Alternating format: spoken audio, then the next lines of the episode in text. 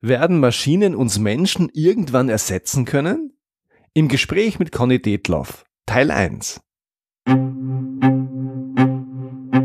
Du bist Problemlöser? Du willst einer werden? Dann bist du hier genau richtig. Ich bin Georg Jocham. Willkommen zu meinem Podcast Abenteuer Problemlösen.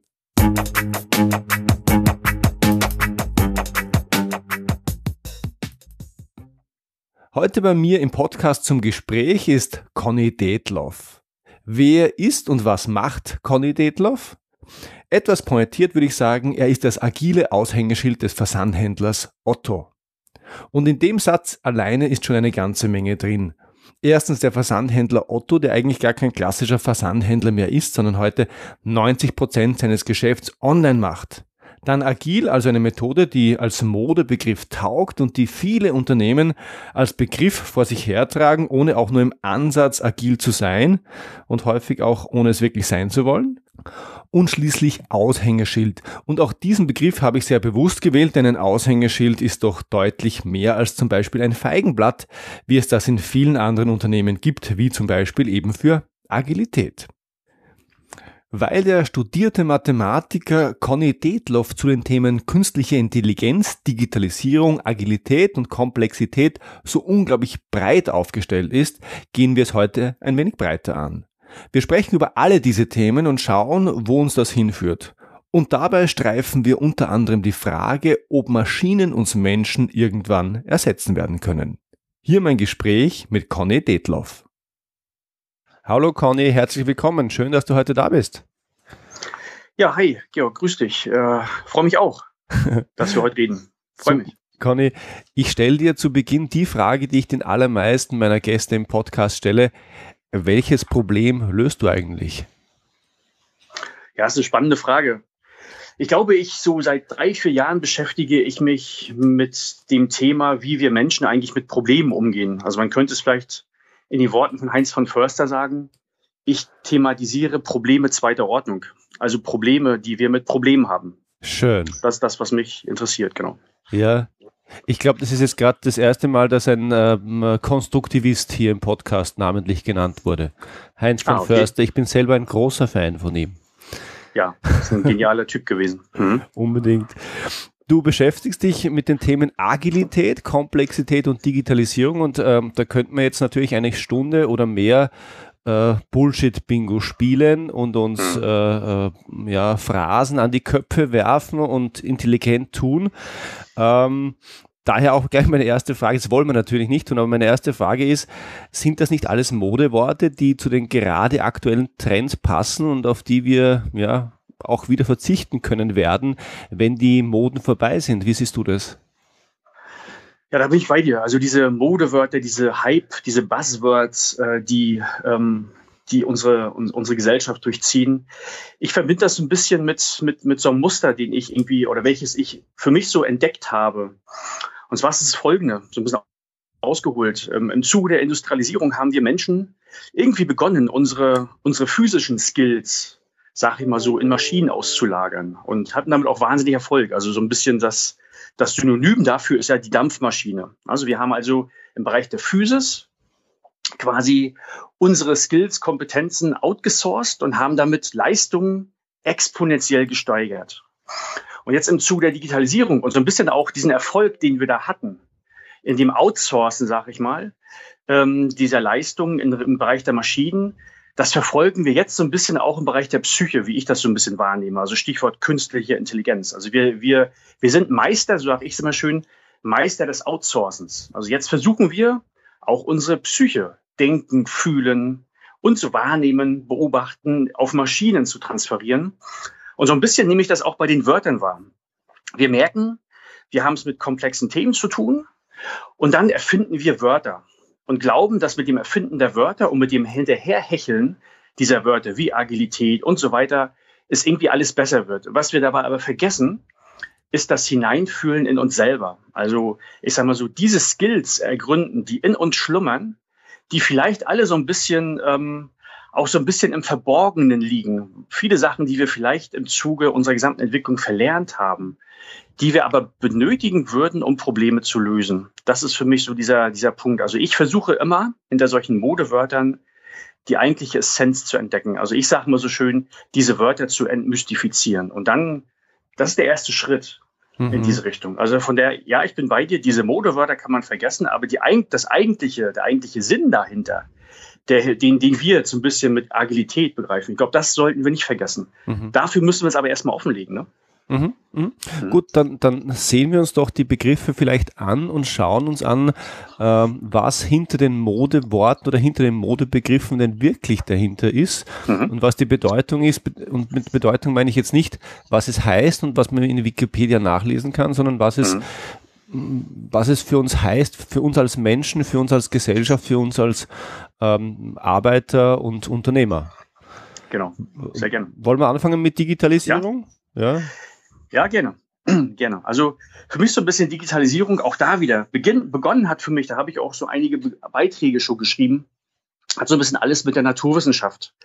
Also damals war es ja, ich glaube, das war im 17. Jahrhundert, da hat der René Descartes die Hypothese aufgestellt, die sehr ehrenhaft war, so habe ich das irgendwie nachgelesen, recherchiert, der gesagt hat, es macht doch irgendwie überhaupt keinen Sinn, sich ähm, im Deckmantel der Wahrheit, äh, also in, in dem Streiten um Wahrheit, die Köpfe einzuschlagen. Es muss doch eine andere Methode geben, um über Wahrheit zu streiten. Mhm. Also dann ist so ein bisschen die Naturwissenschaft entstanden mit allen Prämissen, die wir so kennen. Also wenn wir Experimente machen, dann müssen die reproduzierbar sein. Die müssen quasi objektiv sein, die müssen nachvollziehbar sein, wiederholbar sein. Und da hat für mich so ein bisschen so dieses, ähm, so ein bisschen dieses Paradigma begonnen, dass wir angefangen haben, ohne, glaube ich, es zu merken, uns Menschen irgendwie zu neutralisieren. Also wenn man sagt, Experimente müssen reproduzierbar sein, heißt das ja automatisch, ähm, egal welcher Mensch es tut, es muss immer das Gleiche rauskommen. Genau. Und der nächste Schritt wäre ja, dann braucht man die Menschen irgendwann gar nicht mehr. Weil dann kann es auch eine Maschine machen. Ne? Also, das, also dieses, dieses Ringen um Objektivität, dieses Ringen um diese endgültige Wahrheit hat damals mit den Naturwissenschaften begonnen und ich habe vorhin ja ausgeführt, das hat uns auch ähm, natürlich wahnsinnige Erfolge beschert. Also das sehen wir, diese ganze Technologisierung. Ich kann mir vorstellen, dass viele, viele Menschen wollen das einfach nicht mehr missen. Nur, wir müssen da irgendwo diesen guten, den guten Schnitt auch finden und sagen und hinter und ergründen, welche Themen können wir eben nicht auf Maschinen auslagern? Was ist uns Menschen so dermaßen innewohnend, was nur wir können. Und ich glaube, da ist ganz, ganz viel. Und das merke ich jetzt im Bereich der Digitalisierung, natürlich in der Wirtschaft, wo wir unterwegs sind, wo eben Big Data gehypt wird, wo künstliche Intelligenz mhm. gehypt wird, wo beispielsweise solche Themen hochkommen. Ähm, ähm, werden die Maschinen uns irgendwann, irgendwann, ähm, irgendwann ersetzen? Mhm. Was machen wir Menschen dann? Da wird ja so ein bisschen die Angst geschürt. Das verbinde ich mit Digitalisierung und ich sage, das muss man ein bisschen, ein bisschen ähm, differenzierter betrachten. Digitalisierung an sich ist ja grundsätzlich nicht schlecht, nur wie wir Menschen damit umgehen, das ist für mich ähm, wirklich hinterfragenswert. Ne? Mhm. Ne? Also wirklich zu gucken, in sie, und da, das haben wir aber irgendwie so ein bisschen verlernt, dieses in uns hineinfühlen, das Denken, das Wahrnehmen, das Beobachten, mhm. das können wir irgendwie nicht mehr so gut wie, wie vielleicht früher. Ne? Und mit Denken äh, und in hineinfühlen meinst du jetzt äh, das, das eher das selbstständige Denken des Menschen oder bist du da auch bei der Körperempfindung? Das kann ja, das, kann, das kann ja auch, äh, das kann ja auch esoterisch werden an der Ecke, ne? Auch bei der Körperempfindung, genau. Und da bin ich, du sprichst an, so esoterisch. In meiner Wahrnehmung, wenn ich dann auch darüber rede mit anderen Menschen, dann bekomme ich auch solche Reaktionen und das hat für mich immer so einen negativen Touch. Oh, dieses Esoterische, wo ich sage, ja, aber das ist ja irgendwie, das macht uns Menschen doch aus. Dieses Fühlen, dieses, ähm, etwas, was wir können, Skills, die wir können, die wir aber nicht beschreiben können. Mhm. Und, da, und das, damit können wir nicht so wahnsinnig gut leben. Ich glaube, wir kommen später im Gespräch noch auf das Thema Komplexität und Kompliziertheit. Unbedingt. Aber das ist für mich so, für mich gibt es so bestimmte Sachen. Wir haben, glaube ich, viele, viele Fähigkeiten in uns drin. Die können wir nicht beschreiben. Und ich sage dann immer, ist doch fein. Ist doch fein, wenn wir sie beschreiben können. Also nimm einfach das Beispiel Liebe. Mhm. Wie, wie, wie geht Liebe? Also was passiert, was muss ich tun, um einen Menschen zu lieben? Das können wir nicht beschreiben. Das, das funktioniert nicht. Aber wir können es tun, weil wir merken es ja selber, dass bestimmte Menschen lieben wir halt. Ich liebe meine Frau, ich liebe meine Kinder, aber andere Menschen eben nicht. Mhm. Warum das aber so ist, Das kriegen wir nicht exakt naturwissenschaftlich aufgeschrieben. Trotzdem können wir das. Und da nehme ich so ein bisschen wahr, dieses naturwissenschaftliche Dogma, was in uns drin ist, das macht uns unruhig. Wir, damit können wir nicht umgehen. Und ich, ich bin da sehr ruhig und sage, das ist doch fein. Ich kann, ich kann viele, viele Sachen kann ich. Mhm. Ich weiß aber nicht warum. Und ich kann es auch nicht nachvollziehen. Ich kann es nicht reproduzieren. Ne? Und da sind wir in der Naturwissenschaft. Das macht uns, ähm, das macht uns unruhig und damit können wir nicht gut umgehen. Mhm. Mhm. Lässt sich daraus dann automatisch schließen, also das ist jetzt eine, eine Suggestivfrage, wenn mhm. vieles von dem, was in uns ist, nicht, wir nicht selber nicht beschreiben können, wenn es nicht reproduzierbar ist, ähm, mhm. dann heißt das ja automatisch, dass eine Maschine, ganz egal wie intelligent sie einmal werden wird, uns nie ersetzen wird können. Ist das deine Einschätzung? Das ist Stand heute, ja, richtig. Ähm, ich glaube, Einstein war es, der mal gesagt hat, eine gute Problemlösung fängt damit an, dass man das Problem sehr gut beschreiben kann. Mhm. Und in dem Moment, wo ich ein Problem nicht beschreiben kann, bedeutet es ja, ich kann es nicht programmieren und ich kann es nicht vermitteln. Ich kann es beispielsweise nicht in eine Maschine hinein vermitteln. Ja. Stand heute, Stand heute sind wir, sind wir dort. Also unsere Mathematik lässt das nicht zu. Also unsere Mathematik ist ja, ist ja auf bestimmten Paradigmen aufgesetzt. Unter anderem der Widerspruch wird ja bei uns in der Mathematik ausgeschlossen. Mhm. Also entweder 0 oder 1. Widersprüchlichkeit, also aus Selbstbezüglichkeit, können wir in unserer mathematischen Sprache nicht darstellen. Und dementsprechend können wir auch Lebendigkeit nicht modellieren. Wir können es mathematisch nicht modellieren.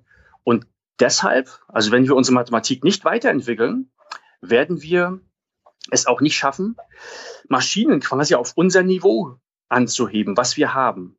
Was ich aber gerade so ein bisschen ähm, wahrnehme, so ein bisschen ähm, auch in unserer Gesellschaft ist, dass wir, dass da so ein Trend erkennbar ist, dass wir uns nach unten, also wir Menschen uns nach unten in Richtung der Maschinen bewegen. Mhm. Und dann machen wir uns natürlich ersetzbar. Und das finde ich halt fatal. Also indem wir beispielsweise, wie vorhin, viele, viele Skills, die wir haben, wie denken, fühlen, irgendwie so ein bisschen bei uns ausknipsen und das nicht mehr anwenden. Und du weißt, wie es ist, wenn man bestimmte Sachen nicht mehr anwendet, dann verkümmern die auch. Ja, ja. Ähm, also wir, das ist nicht so, ich sage mal so, der Trend ist nicht so, dass die Maschinen zu uns hinaufklettern, sondern wir steigen in Richtung der Maschinen hinab. Und dann sind wir ersetzbar. Mhm. Und das wäre fatal. Ne? Also diesen Trend nehme ich wahr. Aber es gibt nur mal als, als um einen neuen Menschen hineinzubringen in unser Gespräch, der mich auch sehr inspiriert hat die letzten Jahre, das ist Gotthard Günther. Mhm. Das war im letzten, im letzten Jahrhundert ein sehr, sehr, für mich sehr, sehr bedeutender deutscher Mathematiker und Philosoph, der sich genau dieser, dieser Frage gewidmet hat. Ähm, kann man eigentlich Lebendigkeit modellieren? Und äh, hat dann eben bestimmte und ist dann zur sogenannten Polykontextualitätslogik gekommen. Also er hat die zweiwertige Logik, die wir kennen aus der Mathematik, mhm. äh, die hat er erweitert. Und äh, das ist sehr, sehr harte Kost teilweise. Das müssen wir auch gar nicht weiter ausführen, aber nur vielleicht für die Zuhörer, die das, die uns hier verfolgen, kann man googeln. Gotthard Günther, Polykontextualität. Der hat ein bisschen was dazu geschrieben zu der Frage, können uns Maschinen irgendwann ersetzen. Ja, ich würde auch ah, sagen, wir, wir, geben, Conny, du bist ja sehr produktiv und hast vieles, vieles publiziert davon, also wirklich viele lesenswerte Artikel. Und da kommen auch immer wieder Worte vor, wie das eben genannte, das ich jetzt nicht wiederhole, weil ich es nicht fehlerfrei könnte. Hm. Äh, Podcast ungeeignetes Wort. Das heißt, wir geben es alles in die Shownotes. Da wird es dann wahrscheinlich 20, ja. 30, 40 Artikel geben, die wir da verlinken.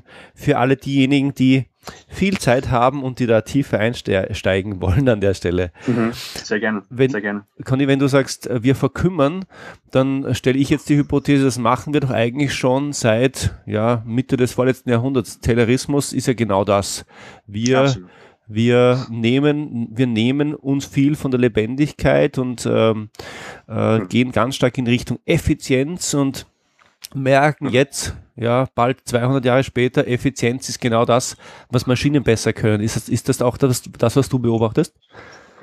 Ja, es ist auch ja absolut das, was ich beobachte. Also effizient bedeutet ja, ich mache Dinge richtig. Und effektiv heißt ja, ich mache erstmal die richtigen Dinge. Mhm. Und wir kommen ja aus einer Zeit, und da hat ja Taylor uns auch Anfang des letzten Jahrhunderts eben sehr, sehr geprägt mit dem sogenannten Taylorismus. Und so sind wir auch in der Gesellschaft aufgestellt. Also wir, wir suchen, wir streben nach Expertentum. Das, das siehst du beispielsweise in der Schule, in der Bildung. Also wenn, wenn Kinder mit sechs, sieben Jahren in die Schule gehen, dann ist, dann ist unser Bildungsweg in Fächer eingeteilt. Ja. Also wenn man, wenn man Mathe hat, redet man nicht über Physik und auch nicht über Biologie. Na, also es, da geht schon los. Ähm, unser System, äh, unser System befeuert Expertentum und lobt das auch. Mhm. Und es geht weiter in unseren Unternehmen. Da sind wir eingeteilt in Einkauf, Vertrieb, Service, Logistik, Controlling und so weiter. Ja. Und das war halt der Gedanke dahinter war, dass eben äh, Unternehmen so aufgestellt wird, sind, weil es ja relativ klar ist, wie Unternehmen am Markt Geld verdienen. Also die Effektivität muss man nicht behandeln. Es ist klar, was getan werden muss. Die Frage ist nur, wie tut man es? Und dann Effizienz. Also alles war auf Effizienz ausgelegt. Und dementsprechend hat man Expertentum hervorgebracht. Also mhm. man hat Vertriebler, Vertriebsmitarbeiter hervorgebracht, die sich über die Logistik beispielsweise keine Gedanken gemacht haben. Mussten sie auch nicht. Heute merkt man, merken wir aber in der Wirtschaft, dass es eben nicht mehr so klar ist für Unternehmen, wie sie am Markt Geld verdienen, wie sie Kunden ansprechen und wie sie auch über, vor allem lebensfähig bleiben. Das heißt, Effektivität kommt mehr zum Vorschein, uns auch dringend notwendig. Und dann merken wir aber natürlich, dass wir sehen, oh shit, diese komplexen Themen, die wir da vor uns haben, die können wir nicht mehr in unseren Silos lösen. Also ein, ein, ein Vertriebsbereich wird dieses Problem nicht alleine lösen ein Einkaufsbereich auch nicht. Und dann beginnen die Probleme los. Das heißt, wir haben verlernt, irgendwie effektiv zu sein, miteinander crossfunktional zu arbeiten. Mhm. Und das wurde uns eingeimpft. Wie gesagt, schon mit Beginn der Schule, weil das haben wir da einfach nicht gelernt. Ne? Mhm. Also es äh, ist ein spannendes Thema, weil also mein größter ist, wurde gerade eingeschult Mhm. Und äh, ich gebe ehrlich zu, obwohl ich immer sehr, also es gibt ja viele, die sagen, die Schule ist blöd, weil sie selber in der Schule schlecht waren. Und bei mhm. mir ist es gerade umgekehrt. Ich war immer sehr, sehr gut in der Schule und dennoch fremdle ich mit diesem System total, weil mir nicht ja. in den Kopf gehen will, dass man Sechsjährige in eine Struktur pressen äh, muss, weil ja. die, die lernen schon noch lesen und schreiben, also machen wir keine Sorgen. Und die, Absolut. Und die schon nach Fächern unterrichten. Und, und ich habe jetzt ein, ein, eine, ein Vergleich, wo mir gerade einfällt, wie Cross-Funktionalität eigentlich funktioniert. Und da, da möchte ich eine kurze Anekdote einbringen, die hat eigentlich mhm. gar nichts mit dem Thema zu tun, aber hat mir was gezeigt. Ich war mal bei Wer wird Millionär? Oh, krass. Und da, das war ganz lustig. Da wurde ich dann zwei Wochen vor dem Termin, vor der Aufnahme im Studio, wurde ich angerufen und gesagt, äh, gesagt Sie sind jetzt dabei. Und ich habe mir gedacht, super, dann werde ich jetzt lernen. Okay. Also ich habe mich vorbereitet und ich habe mich ah. darauf vorbereitet, wie man in die Mitte kommt von diesem, bei diesem Auswahlverfahren und habe mir dafür einen Simulator gebaut. Ich glaube, das habe ich schon mal in einer Podcast-Folge ganz zu Beginn adressiert. Und dann habe ich gelernt. Und ich habe nicht gelernt, indem ich mir Physik vorgenommen habe oder Naturwissenschaften, Biologie und Schlag mich tot, sondern ja. ich habe im Wesentlichen Wikipedia aufgemacht, einen Artikel gelesen und bin jedem Link, der mich interessiert hat, gefolgt. Und das Interessante wow. ist, ne, Selbstbeobachtung an der Stelle. Ich war ja. nach zwei Wochen, ich war auf einem Level wie noch nie in meinem Leben. Ich habe mehr oder weniger Tag und Nacht gelernt. Am Wochenende habe ich dann äh, Gossip-Zeitschriften gelesen, weil die finden sonst in meinem Leben nicht statt. Weil auch das okay. wird, wurde gefragt. Und ich war richtig, richtig gut drauf. Ich, aber ich war nicht gut drauf, weil ich in einem Fachgebiet war, sondern weil ich permanent mhm. am Vernetzen war. Mhm. Also von Biologie nach Musik und da gibt's eine Überleitung und da, da gibt's eine Überleitung mhm. und auf die Art und Weise beginnen die Dinge Sinn zu machen, eine Bedeutung zu bekommen und werden damit viel, viel, viel merkbarer und mhm. suchen sich ihre eigenen Wege und Geschichten. Und aus dieser Erfahrung raus tut mir das richtig weh, wenn ich sehe, wie ich mache halt Mathe oder ich mache halt Physik oder ich mache halt mhm. Lesen oder Schreiben, jetzt in der Grundschule ist das noch ähm, und äh, im, im Gymnasium wird es ja noch differenziert. Ich halte das für ausgesprochen blöd und ich glaube, wir, mhm. wir, wir, wir, äh, ja, wir werden irgendwann mal die Generalisten äh, mit der Pinzette suchen, mit der Lupe suchen müssen. Dabei brauchen absolut. wir genau das. Absolut, ja, absolut. Also bin ich voll bei dir. Finde ich total spannend, was du gerade gesagt hast, wie du gelernt hast. Ist echt heavy. Ich habe da auch ein Beispiel, mein, mein Sohn zum Beispiel, ne, als der noch nicht in der Schule war, gab es eine Episode, meine, meine Schwiegermutter hat sich damals ein ähm, neues Auto gekauft. Das war damals Automatik. Ja. Dann steigt er ins Auto und sagt, Oma, dein Auto ist kaputt. Sie, wow, was, was, wie, wo kaputt? Ja, guck mal, bei dir fehlt unten ein Pedal. Ne? Das war der Hammer. Der hat hinten gesessen und da war für mich der, der, der hat einfach beobachtet. Der ist durch die Welt, der ist echt beobachtend durch die Welt gegangen und du hast abends gemerkt, der war so fertig, weil er so viel auf ihn eingeströmt ist und er musste so viel verarbeiten. Ja. Mittlerweile, mittlerweile hat er irgendwie dieses Beobachten verlernt. Warum? Weil er selber wahrscheinlich gemerkt hat, in der Schule wird das irgendwie gar nicht, das wird gar nicht, das wird gar nicht befeuert. Da, da kriegt er, da kriegt er keine Eins für, sondern er kriegt eine Eins für, um bestimmte mechanistische Vorgehensweisen immer wieder zu wiederholen. Ne? Das ist echt krass. Also das habe ich auch und schade eigentlich, aber mh, hm, ja, so, so sind wir, so sind wir irgendwie eingeteilt, also komplett auf Effizienz getrimmt. Ne? Mhm, mh. ähm, es ist klar, wie du in der Schule eine Eins bekommst, ne? indem du eben Sachen nachplapperst, auswendig lernst und dann machst du das halt. Mhm. Aber warum? Also der Sinn dahinter, ne, das bleibt im Verborgenen und irgendwann fragen dann die Menschen auch nicht mehr nach, sondern die tun es einfach. Mhm, mhm. Und der, Eindruck, schade eigentlich. und der Eindruck, den, den ich habe, ist, die Menschen werden später im Leben, und ich sage nicht in der Wirtschaft, weil man darf das differenzieren, im Leben mhm. werden erfolgreich, die sich den, einen Rest äh, bewahrt haben, dieses klugen Fragenstellens, dieses genau. über den Tellerrand hinaus Blickens. Das heißt aber, ich komme zurück zur Frage Digitalisierung ja. ähm, und äh, künstliche Intelligenz. Äh, heißt das, dürfen wir von künstlicher Intelligenz, von AI mehr erwarten als Malen nach Zahlen oder äh, was, wo siehst du die Zukunft von, von ähm, äh, künstlicher Intelligenz? Was dürfen wir hier erwarten? Also ich sage mal so, wenn ich, äh, ich glaube, wir sind da Stand heute schon schon sehr, sehr weit. Ich kann mir vorstellen, ich habe ja auch Mathematik studiert mhm. und ich habe damals 1999 ähm, habe ich in einer Firma gearbeitet. Die haben eine Maschine gebaut, wo damals die Filme, die aus den Blitzgeräten des Straßenverkehrs, also wenn man eben geblitzt wurde, weil man zu schnell war, mhm. durchgezogen wurden.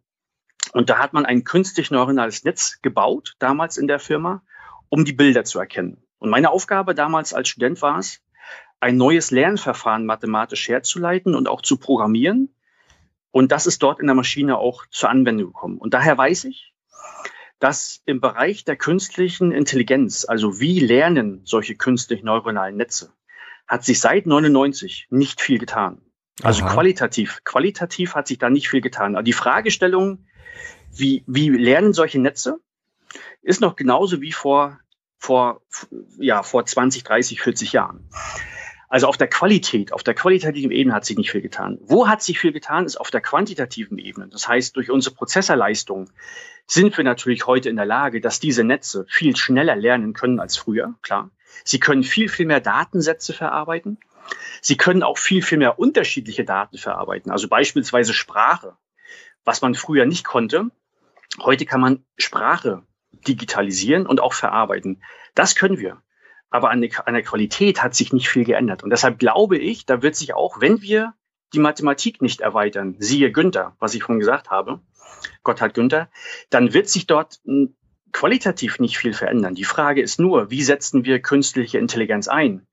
Da wieder der Punkt. Lassen wir Menschen uns da einschränken durch Maschinen, indem wir beispielsweise Stichwort Filterblasen, also wenn wir, wenn wir Kaufempfehlungen kriegen, was wir bei Otto ja auch machen, ähm, lassen wir da auch mal einen Zufall zu? Mhm. Oder lassen wir uns von Maschinen quasi lenken im Denken und im Handeln? Wenn das der Fall ist, dann werden wir sehr, sehr arm an Handlungsoptionen. Da wird unser Optionsraum, den wir Menschen haben, immer kleiner, weil den geben dann die Maschinen uns vor. Mhm.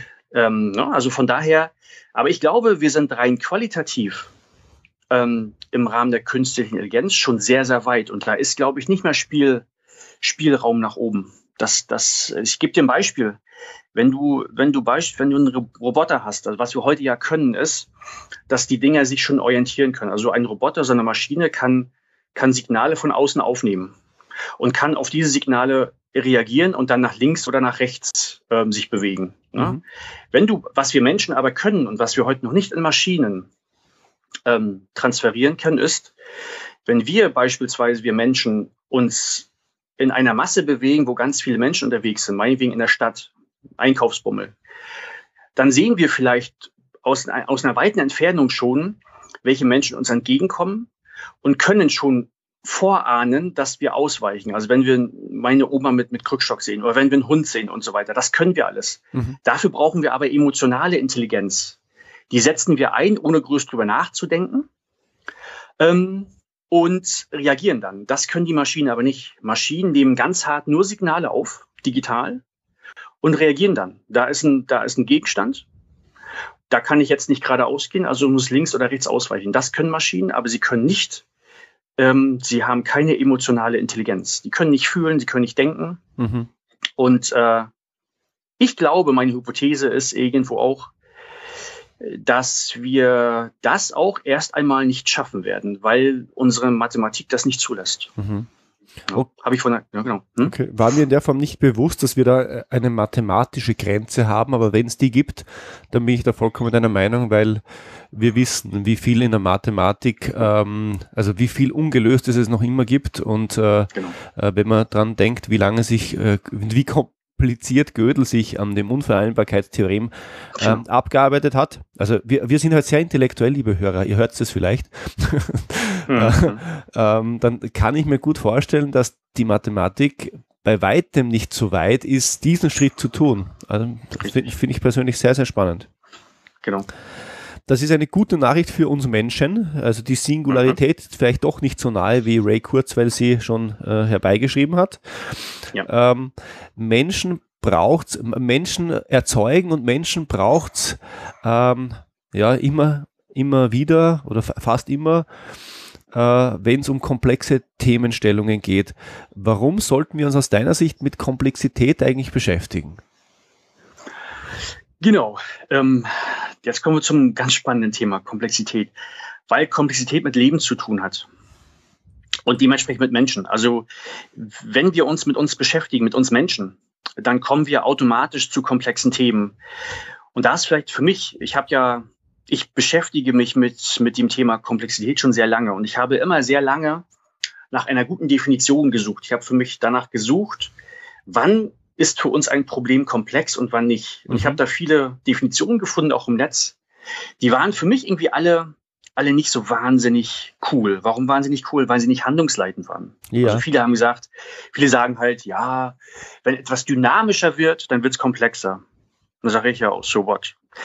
Wenn etwas vernetzter wird, dann wird es komplexer. Ich so, mag alles sein, aber was heißt das jetzt? Also was bedeutet, ist, da war die Handlungsleitung nicht drin. Und dann bin ich irgendwann per Zufall auf den Gerhard Wohland gestoßen, den du ja auch schon in deinem Podcast interviewt hast. Ja, Beein beeindruckender, beeindruckender ja, Mensch. Der hat für mich, und der hat bei mir so ein Aha-Erlebnis ausgelöst. Und da habe ich so ein bisschen für mich drauf rumgedacht. Und für mich jetzt ganz speziell, ich weiß gar nicht, ob er es genauso sieht, aber für mich daraus abgeleitet, aus den Ideen von Gerhard Wohland, ist es immer dann, wenn wir merken, dass wir ein Problem nicht beschreiben können, ne, dass uns da sprachliche Mittel fehlen, um ein Problem zu beschreiben, mhm. dann sagen wir, es ist komplex.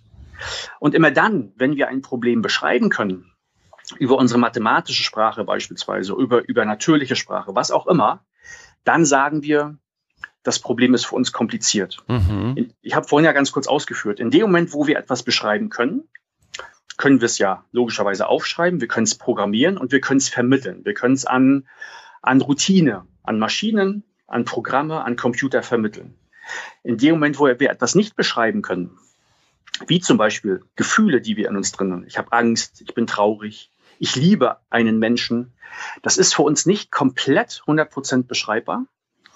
Und dementsprechend können wir es auch nicht vermitteln. Wir können es aber tun. Wir machen es, wir Menschen, aber wir können es anderen Menschen auch nicht erklären. Mhm. Mein, mein gutes Beispiel ist immer Fahrradfahren lernen. Ne? Ja. Also als ich meinen Kids beigebracht habe, Fahrradfahren zu lernen, habe ich ja nicht Folgendes gemacht. Ich habe nicht gesagt, passt mal auf, das sind zehn Punkte. Eins bis, Punkt eins bis Punkt zehn. Diese Punkte müsst ihr auswendig lernen. Das bedeutet Fahrradfahren. Und dann setzt ihr euch hier rauf und dann könnt ihr das. Mit ein bisschen Übung. Sondern wir, wir merken in uns drin, es gibt bestimmte Teile des Fahrradsfahren, die können wir beschreiben, wie zum Beispiel, wie komme ich vorwärts, indem ich über das rechte Bein nach unten drücke und dann das linke Bein. Also ich bewege die Pedalen. Mhm. Damit komme ich vorwärts. Das kann man beschreiben. Was ich aber persönlich nicht beschreiben kann, ist, wenn man mich fragt, sag mal, wie hältst du eigentlich dein Gleichgewicht? Beschreibe mir mal ganz, ganz, ganz, ganz konkret, was du tust, um nicht umzukippen. Da sage ich, wow, da verlässt so ein bisschen, da, hab, da fehlen mir persönlich die sprachlichen Mittel, mhm. um das ganz konkret zu beschreiben. Aber trotzdem kann ich das ich, ich kann, ich falle ja nicht um mit dem Fahrrad. Ich kann es aber anderen nicht ganz klar, also handlungsleitend beschreiben. Mhm. Und da merken wir allein beim Fahrradfahren, äh, das Fahrradfahren an sich hat komplizierte Anteile an sich, also Teile, die ich beschreiben kann. Und das Fahrradfahren an sich hat eben ähm, komplexe Anteile, also Teile, die ich hier nicht beschreiben kann. Mhm. Und das in Summe ne, hat, führt dazu, dass ich Skills habe, um Fahrrad zu fahren. Aber wieder, da ist die Unterteilung in, also ich mache zum Beispiel nicht, und das macht der Wohland ja auch nicht, es gibt ja Menschen, die sagen, also ist ein, ist ein Problem jetzt komplex oder kompliziert? Dann sage ich, ein Problem hat immer x Prozent Anteil an Komplexität, also Sachen, die ich nicht beschreiben kann, mhm. und immer y Prozent Anteil an Kompliziertheit, also Sachen, die ich beschreiben kann. Ja. Weil der Mensch ja immer Bestandteil eines Problems ist.